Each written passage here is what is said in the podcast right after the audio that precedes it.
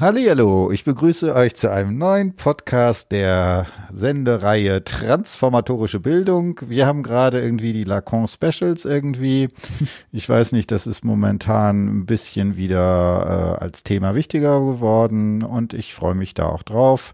Äh, ich glaube, in der nächsten Woche geht's dann mit Klima wieder weiter. Mal schauen, was wir da so besprechen. Aber heute soll es wieder Lacan sein.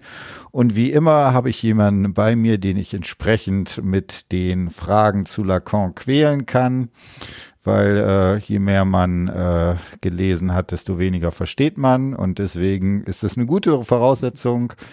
Genau, stell dich mal vor, wer bist du, was machst du so und äh, kann man das Leben ohne Lacan eigentlich noch genießen? ja, ich hoffe schon. Ja, ich bin Julian, ich studiere hier in Köln auf Lehramt ja? und ja, man kann es. okay, ja, vielleicht sogar besser, wenn man nicht den äh, Knoten im Kopf hat. Äh, sag mal zwei man Sätze. weniger liest. Wie war es so, Lacan zu lesen? Ähm, ja, pff, anspruchsvoll natürlich, ne? Also ähm, er schreibt halt schon sehr, sehr schwierig manchmal. Sehr in langen Sätzen, sehr kryptisch. Ja. Aber man kriegt es auch irgendwie hin.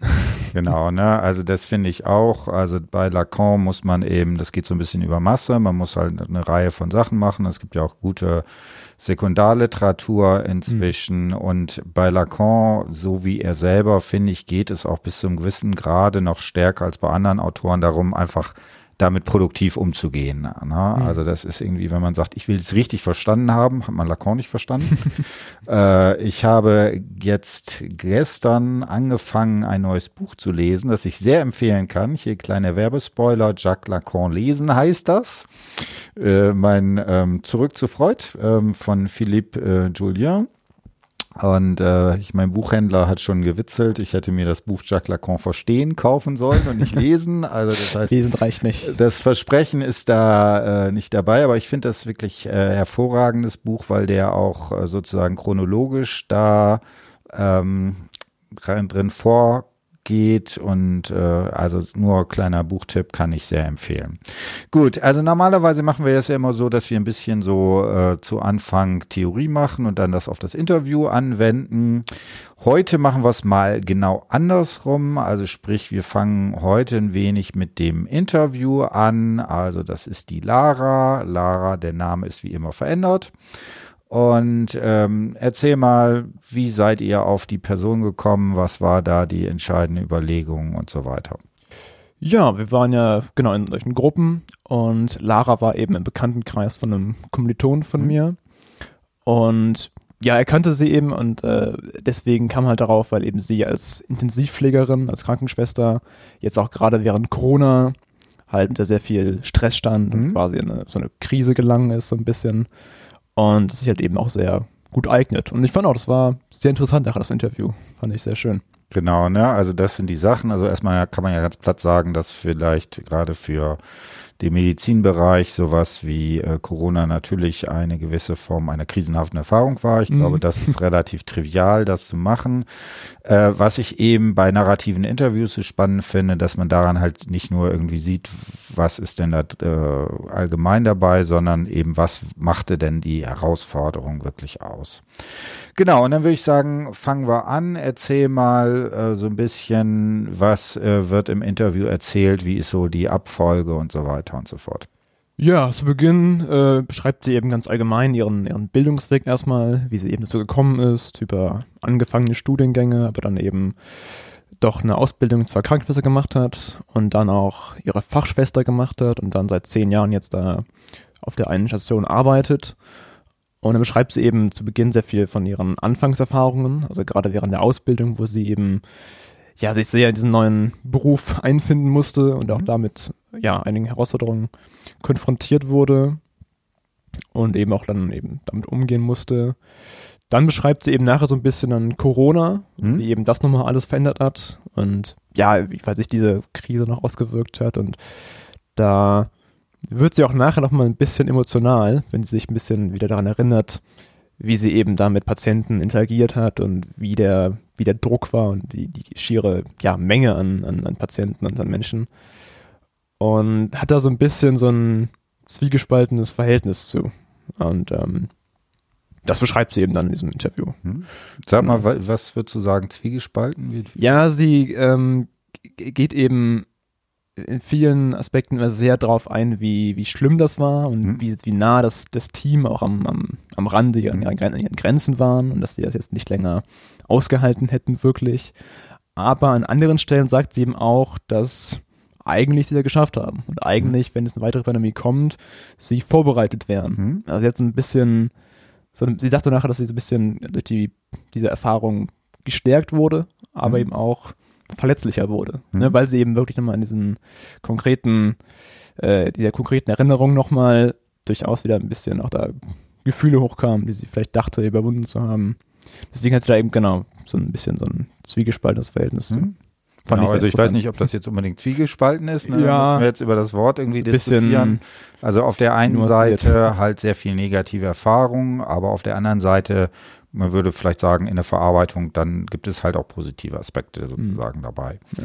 Ähm, gut, dann fangen wir an. Wo würdest du sagen, wo tauchen sowas, also ganz kurz, du hast mit der Psychoanalyse, mit Lacan dich auseinandergesetzt, vor allen Dingen. Mhm. Ähm, wo würdest du sagen, tauchen solche Motive auf, wo es sowas wie Transformation und so weiter entsprechend gibt?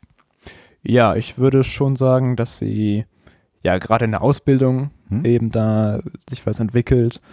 Ähm, und ich finde, sprachlich erkennt man auch so ein bisschen, wie sie dann, was sie eben aus dieser Erfahrung so mitgenommen hat. Sie, sie spricht davon, dass sie halt erstmal lernen musste mit den Patienten, also weil eben die ganzen Interaktionen mit Distanz und Nähe viel zu tun hatten, dass sie eben da lernen musste, mit umzugehen und eben in die Intimsphäre von dem Patienten noch einzutauchen und auch eben mit den, den, den Leiden und dem, den, ja, dem, den Sterben von den Patienten auch umgehen musste.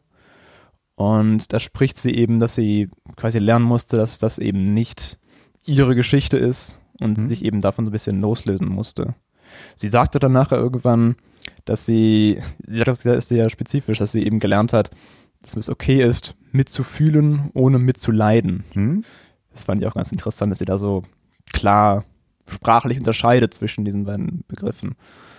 Und mhm. ja, genau, darf ich eine Frage? Genau. Ausbildung ist vor Corona oder während? Das ist vor Corona. Das ist alles jetzt äh, vor zehn Jahren gewesen. Dann, das ja. war ja dann noch in ihrer Anfangsphase, da war sie Anfangs 20.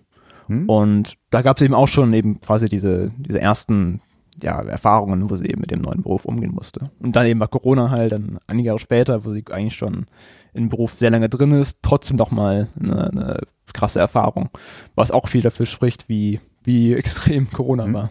Genau, ne? Also so viel zu dem Hinweis für die Leugner, die das, äh, ja, also das ja, ist nur noch so absurd, dass man das irgendwie gar nicht, äh, gar nicht mehr weiß, wie man das kommentieren soll. Äh, das wollen wir auch jetzt nicht tun. Ähm, dann würde ich sagen, fang mal an.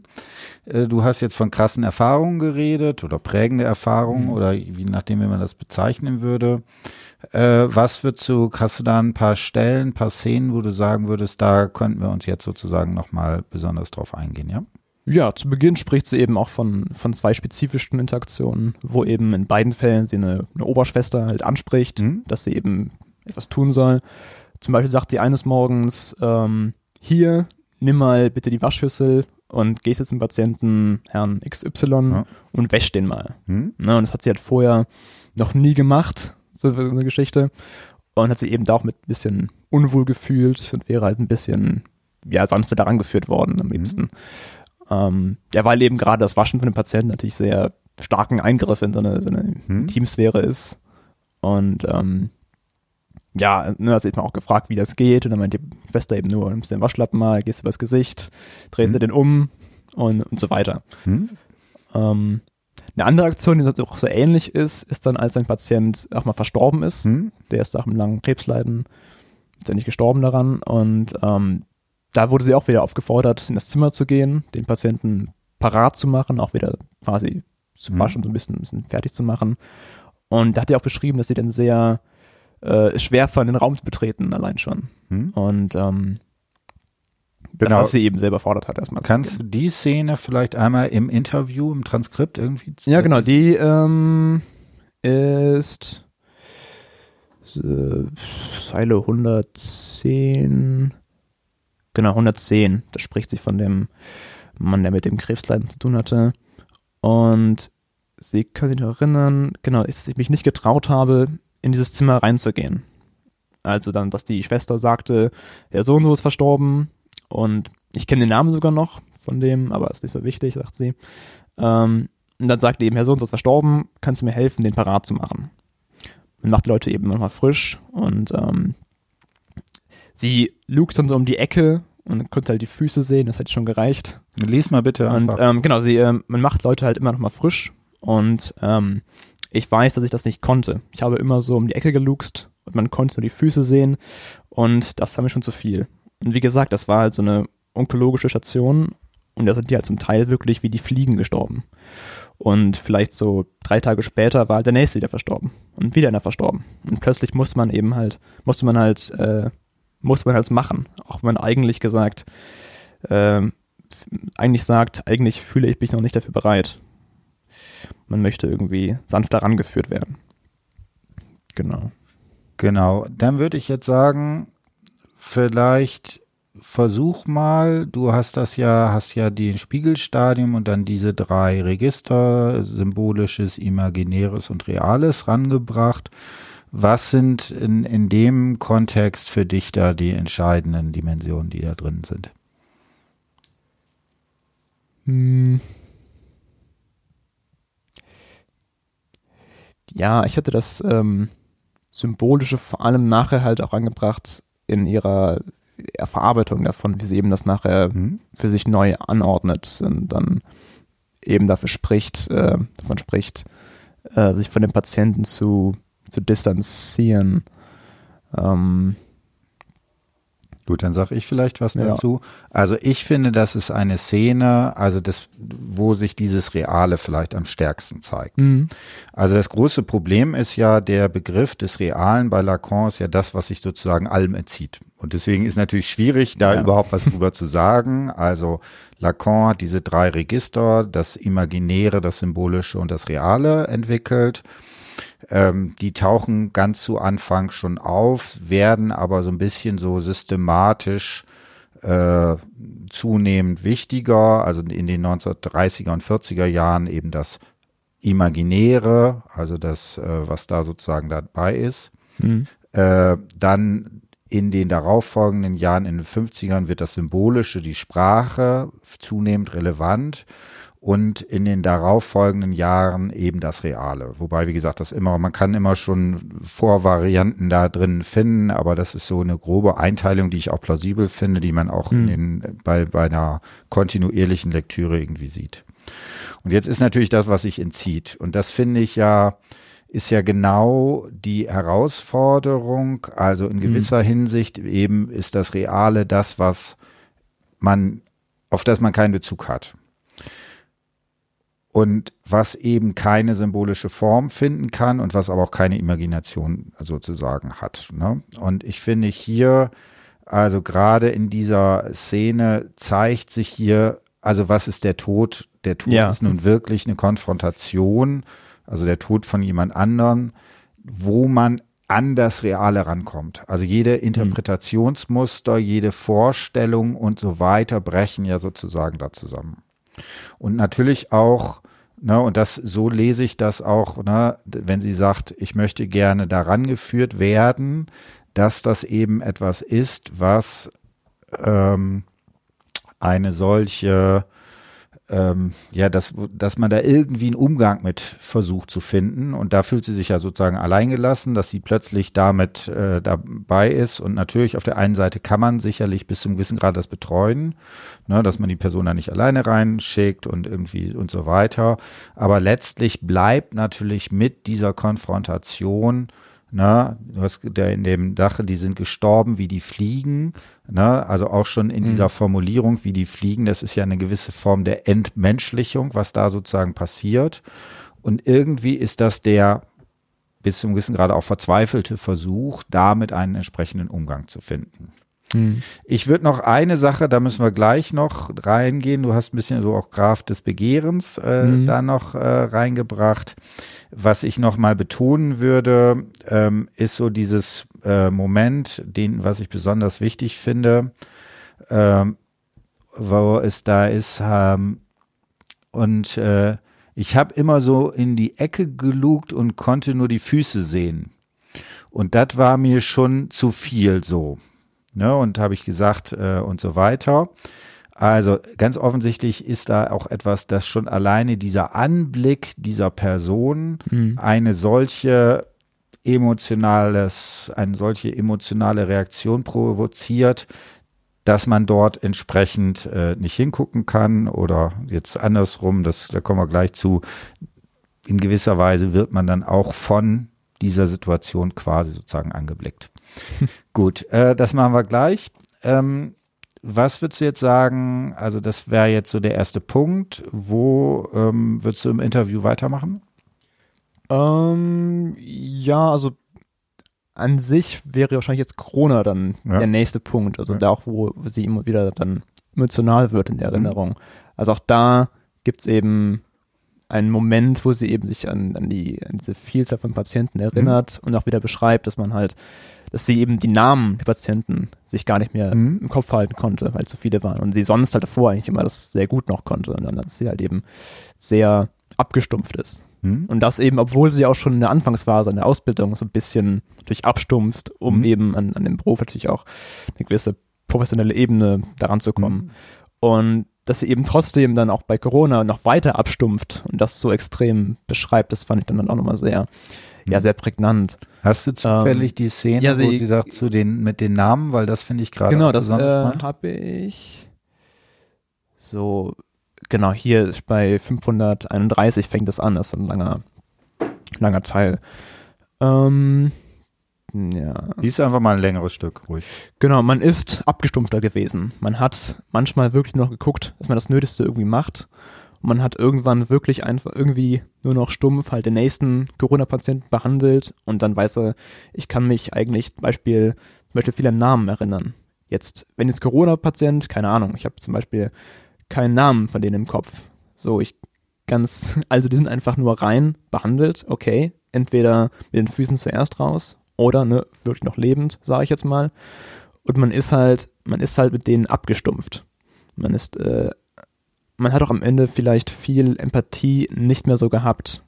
Also dass man, das war zum Beispiel, das ist zum Beispiel, das ist mir während Corona mega krass aufgefallen. Ähm, die Patienten hatten, glaube ich, schon, ähm, also die kamen ja meistens schon auf die Intensivstation, wenn sie schon vorher von der Lunge her schlecht waren. Dass man denen quasi jetzt schon, ihnen schon drohte, künstlich beatmet zu werden. Und ich glaube, dass die oft schon quasi so erkannt haben, erahnt haben, weil die natürlich schon mit Luftnot quasi in die Aufnahme gekommen sind, also ins Krankenhaus gekommen sind. Und Luftnot, glaube ich, zumindest beschreiben Patienten das oft so, das, das Bedrohlichste, was man empfinden kann. So, und dann haben die schon über die Luftnot hinweg gemerkt, oh scheiße, scheiße, mir geht's nicht gut. Dann kommen die auf die Intensivstation und dann haben die natürlich, glaube ich, viel so über die Medien mitbekommen. Viele versterben daran, künstliche Beatmung etc., pp. Und viele Patienten haben auch dann auch gesagt vor, der Intubation, ja, aber bitte passen Sie auf mich auf. Ich habe ja noch drei, ich habe ja noch drei Enkel zu Hause. Und was hörst du im ersten Mal? Denkst du, oh Scheiße, Scheiße, Scheiße. Ne? So, und eigentlich hast du schon kein gutes Gefühl bei der, bei der Nummer. Und denkst aber, okay. Und das hörst du dann irgendwie dann hörst du irgendwie, passen Sie gut auf mich auf, mein Mann ist ja sonst alleine. Oder du hörst, passen Sie gut auf mich auf, ich möchte, meine Tochter ist mit siebten Monat schwanger, ich würde meinen Enkel ja noch kennenlernen. Und solche Aussagen sind halt viel gekommen.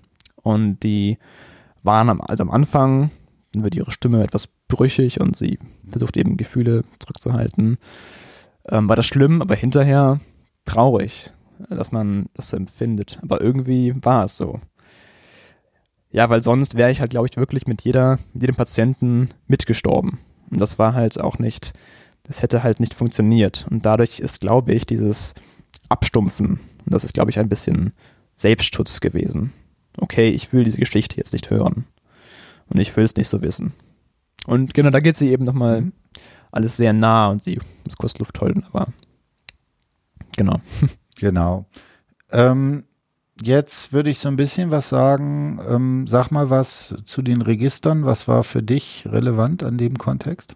Also auch hier wäre natürlich mit dem, ja, mit der Konfrontation mit dem Tod hm? das Reale eben wieder natürlich mit drin. Hm? Im weiteren Sinne, dass sie eben, dass man eben eine Erfahrung wie den Tod natürlich gar nicht im Ansatz nachvollziehen kann, ohne ihn zu erleben und ja. tot zu sein.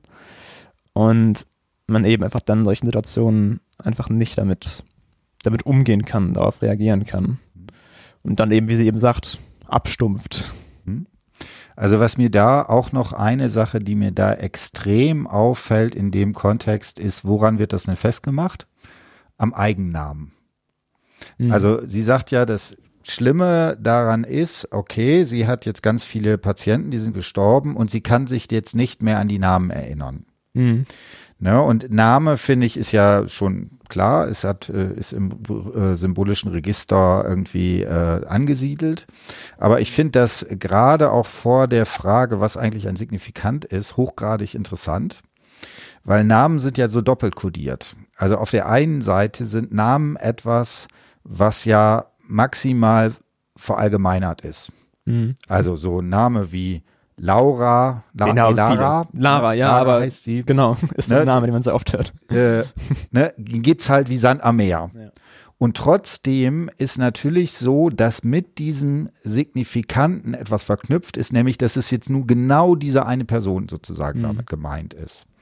Und äh, das macht natürlich diese, diese Ambivalenz aus von so, von, von diesen Signifikanten, dass also im in der sprachlichen Struktur, dass immer wir immer mit Worten hantieren, wo es alle Worte schon gibt, bevor wir überhaupt geboren sind. Mhm. Also wir haben ja wahrscheinlich noch nie ein Wort benutzt, was nicht schon existiert. Wir erfinden keine Worte. Wir erfinden keine Worte, genau. Ne? Also es gibt manchmal Philosophen, die dann so ein Wort mal erfinden oder vielleicht mal zehn oder sowas in die Richtung.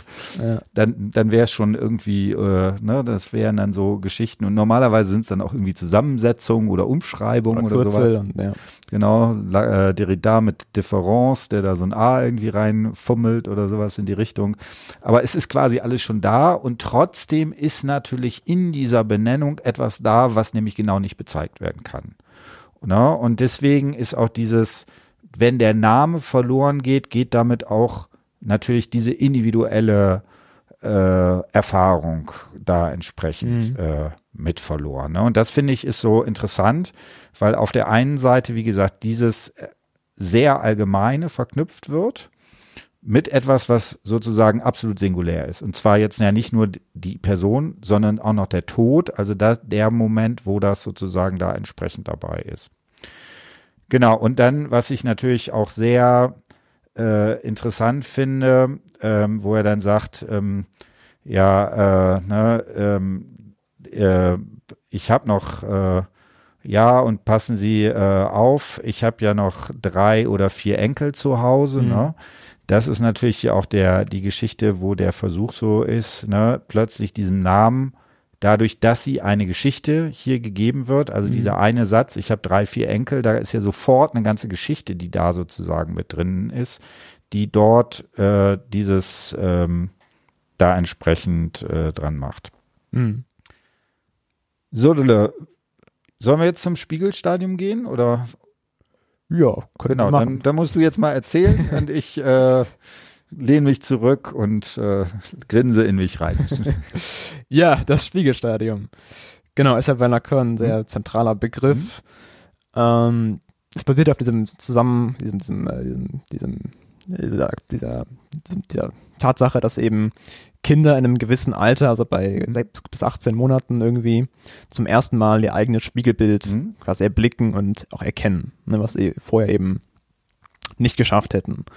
Und Kinder konnten halt vor diesem Zeitpunkt sich selbst als, als, als, als Objekt, als, als, als eine, ein, ein, was Optisches nicht wirklich wahrnehmen, erkennen mhm. das einfach nicht und können auch ihre, ja, ihre Arme und ihre Bewegungen nicht wirklich kontrollieren und erfahren sich quasi nur über eben Interaktion mit eben den, der Mutter oder eben der Person, die es eben pflegt, die dann eben, ne, eben sie berührt und dann eben ihnen so eine Art Sicherheit gibt. Aber eben beim Spiegelstadium, also bei dem, beim ersten Erblicken im Spiegel, wo sie eben zum ersten Mal sich eben, ist das im Spiegel erkennen, ähm, wird eben zum ersten Mal diese, ja, dieser, diese Erkenntnis für das Kind da, dass sie eben wie sie eben räumlich existieren, dass sie eben in einem räumlichen Zusammenhang mit der Welt in der Welt stehen. Und da ist dann aber auch die, die Mutter oder die eine dritte Instanz Mhm. noch wichtig, die eben dann dem Kind eben vergewissert, dass es eben das ist, was sie eben sieht, was es eben sieht im Spiegel. Und da wird halt so ein bisschen, ja, diese, diese Ebene aufgemacht, dass man eben als zu Beginn als Mensch so hilflos ist und eben dann erst durch, durch eben die Betrachtung von anderen und eben auch die Betrachtung ist da zum Beispiel im frühen Stadium durch die Mutter erst sich selbst irgendwie aufbaut und dann ist natürlich dann, was mit dem Graf des Begehrens nachher noch, noch kommt, was dann da reinspielt. Also im Allgemeinen ist dann dieses, ja auch im Spiegel sehen, auch weiterhin im Leben noch äh, von, von Relevanz, dass man eben auch mit allgemein, wenn man eben Menschen trifft und sich Menschen, Menschen begegnet, sie eben auch ein bisschen durch sich selbst eben auch durch andere Menschen so ein bisschen wahrnimmt und eben, dass diese, diese, diese Vorstellung halt immer noch im Leben einen begleitet. Genau, also ne, das wäre das erste, diese erste Geschichte. Also wichtig ist, wie gesagt, ne, in dem frühen Spiegelstadiumstext äh, von 49 irgendwie sowas, glaube ich, äh, da ist es wahrscheinlich noch so, dass er das denkt, dass das irgendwie was so eine erste Struktur ist, die da gelegt wird mit acht Mhm. bis 16 Monaten und die dann weiter bleibt. Später hat das sicherlich umgebaut so ein bisschen. Und was aber auf jeden Fall ist, dass wir in jeder Situation quasi immer eine auch der andere als kleiner anderer in gewisser Weise ein Spiegel ist. Und ich finde, hier Podcasts sind natürlich Mhm. eine ganz super Situation. Also man muss dazu sagen, wir sehen, äh, sitzen uns gegenüber und sehen uns. Und natürlich koordinieren wir uns so die ganze Zeit auch so ein bisschen über Blicke, über Gesten, Mhm. wie wir sozusagen das machen. Du hast dich jetzt gerade umgesetzt, um äh, da drauf zu reagieren. Ne? Also, äh, das, das Spannende ist, der Hörer hört das ja nicht, ne? Nein. Also so und äh, genau das muss jetzt anhand dessen, was er jetzt im Symbolischen als Sprache hat, irgendwie versuchen, sozusagen retrospektiv da so eine Spiegelsituation Mhm. äh, herzustellen. Ne? Und dann gibt's irgendwie bei Podcasts immer so blöde Witze, ja, wir podcasten ja nachts, äh, nachts, genau, nachts vielleicht auch, ähm, aber auch äh, nackt oder sowas Genau. in die Richtung, weil das natürlich eine Imagination dieser äh, Dimension sozusagen da drin ist. Ich dachte auch eben, ich habe Lara nie getroffen. Dennoch Ja. beim Hören des Interviews habe ich aus irgendeinem Grund irgendeine Art Bild im Kopf, Genau, wie ne? sie aussieht. Genau, das ist, Ja. das finde ich, ist eine sehr, sehr schöne Geschichte. Ne? Du hast eben, da warst bei der, bei dem Interview nicht dabei. Also, du imaginierst dir natürlich aus diesen Dimensionen da entsprechend deine Lara Croft oder Mhm. sowas zusammen. hast du das mal als Computerspiel gespielt? Äh, nee, tatsächlich nicht. Genau, aber da wäre Ich kenne nur den Film. Einen der Filme. Ne, das ist aber genau die Frage. Ne? Da tauchen natürlich genau die all solche medialen Geschichten, all solche Einschreibungen sind natürlich permanent äh, unbewusst sozusagen mitlaufend dabei. Mhm. Äh, und dass man das hat. Hast du, wo ist jetzt für dich sowas, was das Spiegelstadium hier wichtig macht, oder müssen wir noch vorher auf den Graf des Begehrens eingehen? Ich habe so ein bisschen, habe ich auch im Spiegelstadium noch ein bisschen bezogen auf ihre, ja, ihre Lage auf der, in Mhm. dieser, dieser, dieser Stresssituation. Mhm. Dass sie eben, wenn sie Tag aus, Tag nach, Tag, Tag ein, dann macht man das so, Tag aus, Tag ein, ja? Tag aus, Tag ein, eben mit ihren Kollegen natürlich zusammenarbeitet, die eben alle ebenfalls gestresst sind, die dann ebenfalls frustriert sind, teilweise den Job wechseln und eben ne, durchgehend so eine negative Einstellung haben und was er auch meint, ist, dass Lob gefehlt hat untereinander, dass man sich eben zu wenig unterhalten hat, zu wenig Mhm. irgendwie reflektiert hat über die, die Ereignisse. Und auch in so einem Umfeld ist man natürlich immer dann sehr wenn man denn nur die ganze Zeit Menschen sieht, die eben bedrückt sind und eben gestresst sind, dann ist es ja auch rückblickend auf einen selbst wieder eine, eine sehr starke, das einen sehr starken Effekt, dass man eben auch Mhm. selbst dann genauso wird und eben auch gegenseitig sich so eine gewisse Dynamik entwickelt, dass eben eine, so eine gestresste Gruppe dann sich immer weiter stresst und weiterhin Mhm. noch, noch runterzieht, sag ich mal. Genau, also das wäre natürlich so was klassisch, was die Mhm. Gefahr von solchen imaginären Verstrickungen sind. Wenn alle quasi schon am Rad drehen und es irgendwie nur noch bei jedem da rüberkommt, äh, ne, den nächsten Tag irgendwie halbwegs vernünftig zu überstehen, dann äh, ist natürlich genau, dann spiegelt man sich natürlich auch in solchen Situationen Mhm. und äh, das macht es natürlich da äh, besonders schwierig.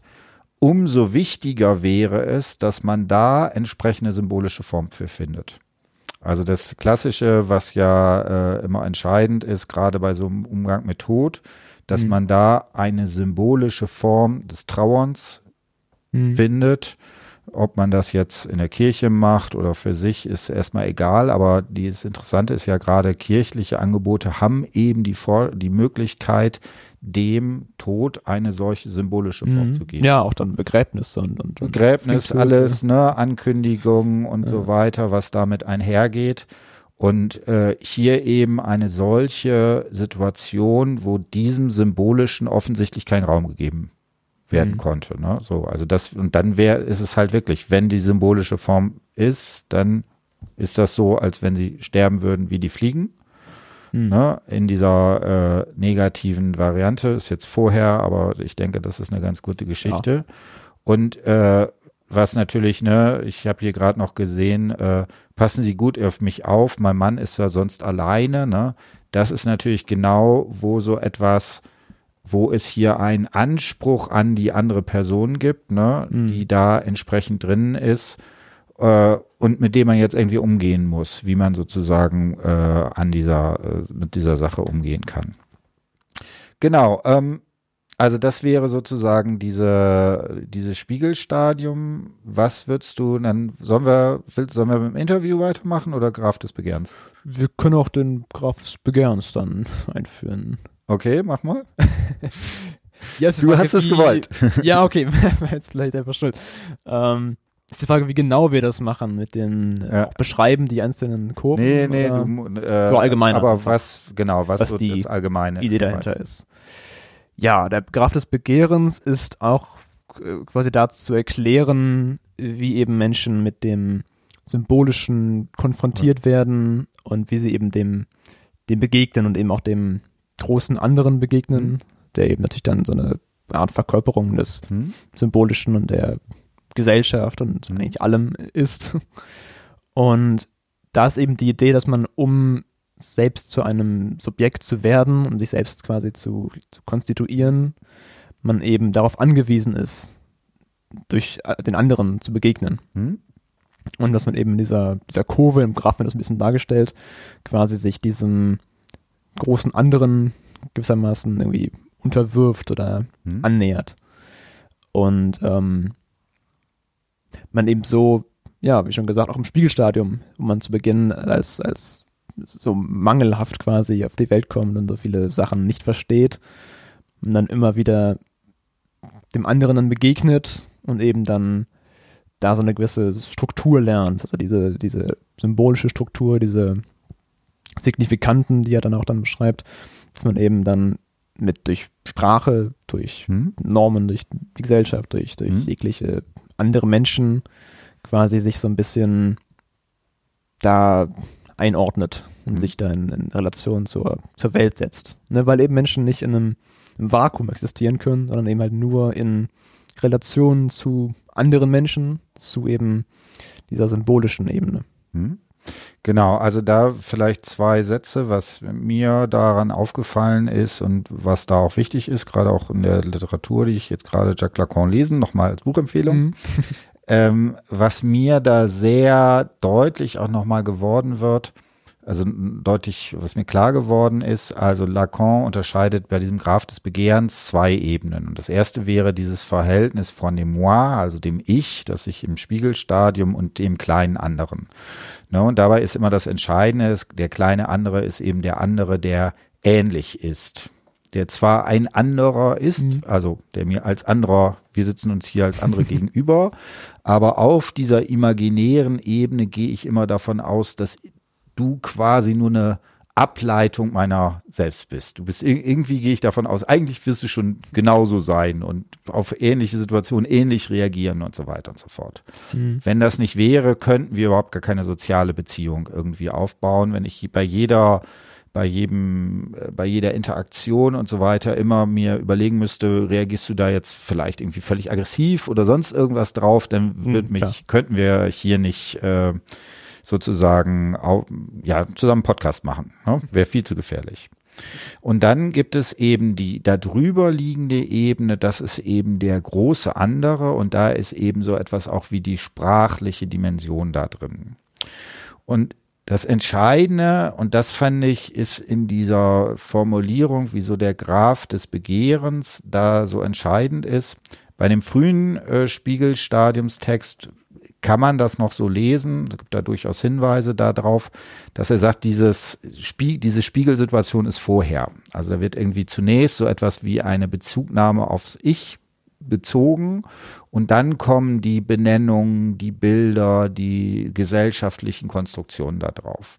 Und ich finde, in dem Graph des Begehrens, ne, da sind ja, das ist ja quasi wie so ein Kreislauf, wo das immer mhm. zwischen dem da drin ist, sieht man, dass wir also permanent in solchen äh, Kreisläufen drin sind, dass also jegliche Form einer solchen imaginären Bezugnahme immer schon über symbolische, über Sprache entsprechend vermittelt wird. Ne, und das finde ich ja interessant. Also das erste, der erste Signifikant, das ist ja tatsächlich der Eigenname.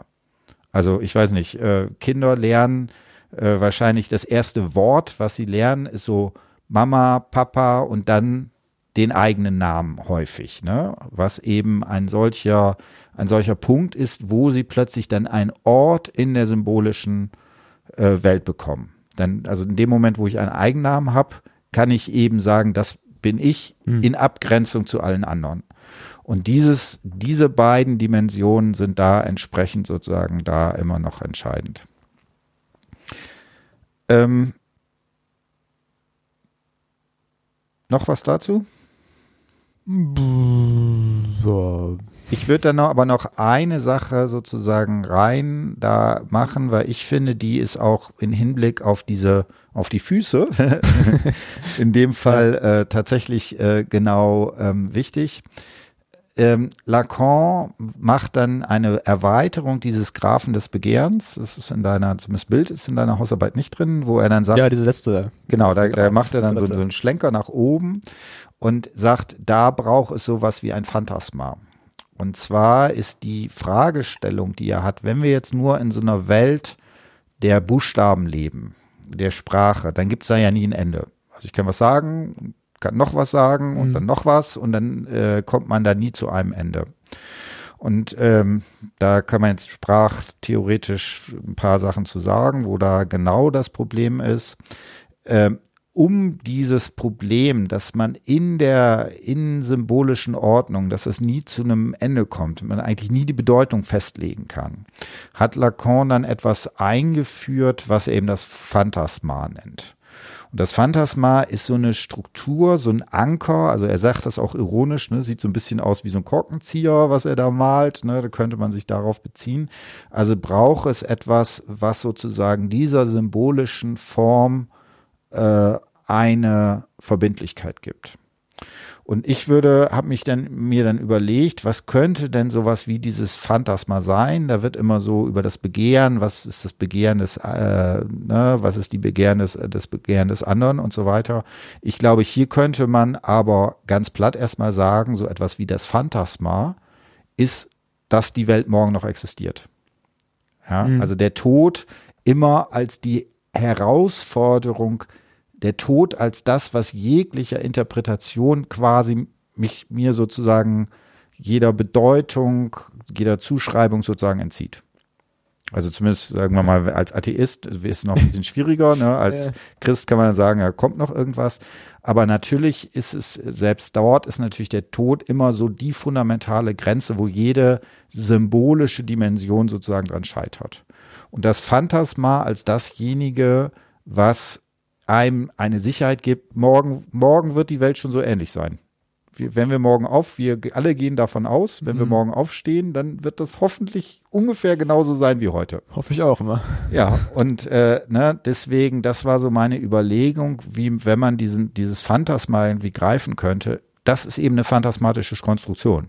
Das muss nicht so sein. Ja, ja. Aber um überhaupt irgendwie sinnvoll Man muss es annehmen. zu können, müssen wir das oh, irgendwie annehmen, ja, ja. genau. Und da kommt es eben hier in diesen Extremsituationen zu dieser Grenzerfahrung. Und interessanterweise, das ist mir jetzt nochmal aufgefallen, jetzt tauchen hier wieder die Füße auf, ne? Also äh, ja, werden reingeschoben. Genau und Füße raus zuerst, wenn sie genau, tot sind. also der Tod ja. manifestiert sich in offensichtlich diesem Anblick dieser Füße und zwar in beiden Szenen. Also in dem mhm. einen ist sie ja so, dass sie da so um die Ecke lugt und sieht nur die Füße. Mhm. Und hier sind die Füße das erste, was man sieht.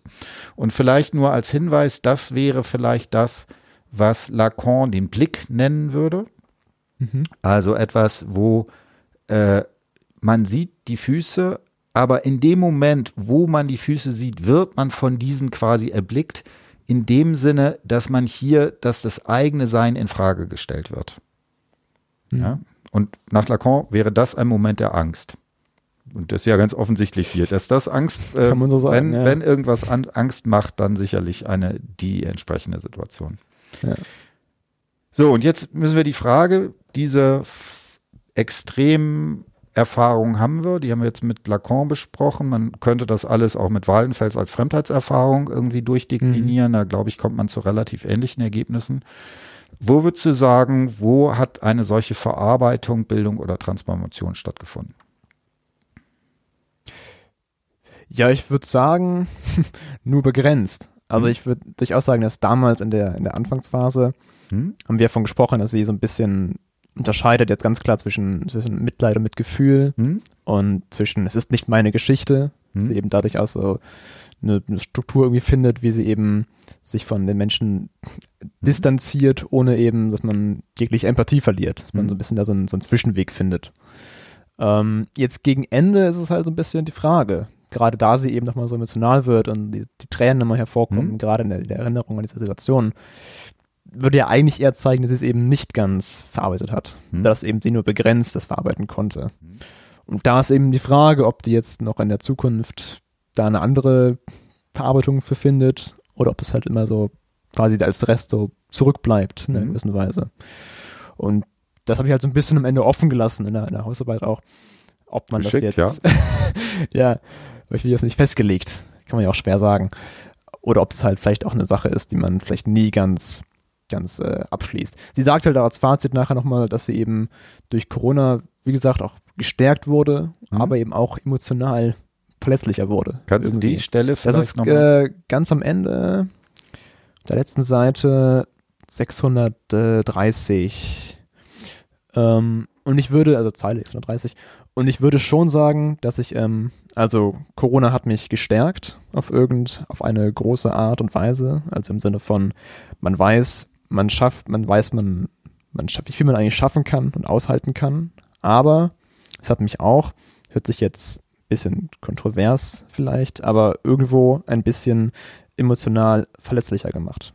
Also ähm, persönlich, Stimme zittert, merkst du auch, ne, mir kommen da schon die Tränen. So, und zum Beispiel, und, und ich glaube, das war halt, das hat auch viel, wir haben nicht so viel aufgearbeitet im, im Team. Genau, dann spricht sie auch ein bisschen davon, dass sie dafür wäre, so eine Gesprächstherapie mhm. vielleicht einzuführen nach eben dieser, mhm. dieser Extremsituation. Genau, also ich würde auch sagen, ist äh, zweischneidig, ne? Also sehr gut, dass du dich da nicht festgelegt hast. Äh, das hätte ich, glaube ich, auch gemacht. Ja. Äh, nichtsdestotrotz können wir mal die zwei Varianten durchgehen. Also ich finde hieran besonders spannend ist dieses, äh, dass sie sagt, das ist nicht so äh, viel aufgearbeitet worden. Und jetzt könnte man irgendwie platt sagen, aufgearbeitet ist ein anderer anderes Wort für ein, ist kein Bildungsprozess oder der mhm. Bildungsprozess ist eben nicht äh, in dem Maße vollzogen worden, wie sie das da entsprechend hat. Na, und das wäre die Sache. Ähm, ich finde aber spannend, dass das sie insbesondere im Hinblick auf das Team sagt. Das sagt sie ja nicht in Hinblick auf sich, sondern sagt dieses aufgearbeitet, ne, dass das eine Frage des Teams ist, ne, deswegen auch Supervision. Das ist ja nicht eine Therapie oder sowas in die Richtung, sondern eine Gruppensituation, wenn ich es richtig sehe. Ähm, ich würde, wenn man aber das sagt, ähm, ist ja hier äh, ein ganz klassisches Motiv, so eine Art Aufhebungsfigur damit drin. Wenn man sagt, okay, man hat diese schwierige Situation, aber weil man diese schwierige Situation gemacht hat. Jetzt weiß ich, wie man damit umgeht. Jetzt habe ich vielleicht eine gewisse symbolische Verarbeitungsform damit. Ne? Und mhm. ich habe festgestellt, daran sterbe ich nicht. Dann ist das ja auch schon als eine gewisse Form der Veränderung zu sehen. Mhm. Ob das jetzt schon eine Transformation ist, das ist natürlich eine schwierige Sache, weil man eigentlich so in diesem klassischen Kontext bei Kokomor Color eigentlich immer sowas wie die neue Figur gerne mhm. hätte. Ne? Ja. Also man könnte sich fragen, äh, ob in diesem Wort gestärkt vielleicht schon sowas wie eine, wie eine neue Figur ist, aber gestärkt ist ja eigentlich was, was eigentlich vorher schon da war. Ne? Also das würde ich da sagen. Ich finde, da kommt man dann aber sehr auch in so eine Frage nach Moral, also nach so einer normativen Aufladung. Wie viel will man eigentlich damit umgehen? Was will man eigentlich als äh, als Bildungsprozess da haben, reicht einem gestärkt aus. Vielleicht, und das es scheint sich bei mir auch bei vielen Interviews zu Corona zu zeigen, dass in vielen Fällen das sehr, sehr schwierig ist, das wirklich in so einem Transformationsprozess zu bearbeiten. Weil, weil bei ganz vielen Interviews habe ich so als äh, den Eindruck, das ist so, da muss man durch. Also, ne, das ist irgendwie so eine Situation. Glücklicherweise irgendwann ist das vorbei und also jetzt momentan sieht es ja irgendwie ganz gut aus, dass das irgendwie nicht nochmal die Krankenhäuser da derartig volllaufen ja. wird und so. Und da war, ist es natürlich, wenn man sowas sagt, da muss man irgendwie durch. Das ist natürlich eine schwierige Geschichte. Und ich finde auch, weil man dem wenig Sinn geben kann, sowas wie Corona. Also wenn man sowas wie, was weiß ich, äh, Klimakrise, äh, es ist auch eine große Herausforderung. Aber da kann man ja sehr deutlichen Sinn draus schließen, in dem Sinne, ich muss jetzt was machen. Mhm. Und das ist ja bei Corona schwieriger. Ne? Und hier wird noch gesagt, okay, ähm, so beim nächsten Mal, wenn es denn irgendwie dazu kommt, äh, ähm, hätte ich da ein bisschen mehr Umgangsform. Und das zweite, ne, das wäre gestärkt und dann sagt sie aber emotionaler. Und das finde ich, kann man auch in beide Richtungen sozusagen lesen. Also man kann sagen, okay, gestärkt, das wäre sozusagen der Bildungsprozess. Ich werde emotionaler, das wäre das, wo es sozusagen, wo es noch auf eine Verarbeitung hindeutet. Man kann das ja aber genau auch umgekehrt sehen dass man sagt, okay, überhaupt die Fähigkeit zu trauern, die Fähigkeit, das an sich herankommen zu lassen, ist selber schon ein Verarbeitungsprozess. Ne? Also deswegen bei ganz vielen so dramatischen Sachen ist eben die Fähigkeit, überhaupt Trauer zuzulassen, ja schon quasi halbe Miete. Wenn man das irgendwie hinkriegt, mhm. dann ist man ja schon in einer solchen Verarbeitung drin. Wir wissen es nicht. Also, ne, das kann sich, äh, ne, das ist ja auch sehr schön. Dann können wir auch sagen, dann können der Zuhörer oder die Zuhörerin genau. können sich jetzt Mal überlegen, mitraten. was sie da entsprechend äh, machen. Aber dort trotzdem musst du jetzt noch was sagen. Hast du einen Bildungsprozess oder einen Transformationsprozess beim Schreiben durchlaufen? äh, ja. Äh, war auf jeden Fall auch ein bisschen Krisenerfahrung. Kann man lesen. Ja, dann, dann, erzähl mal deine Aber, Krise.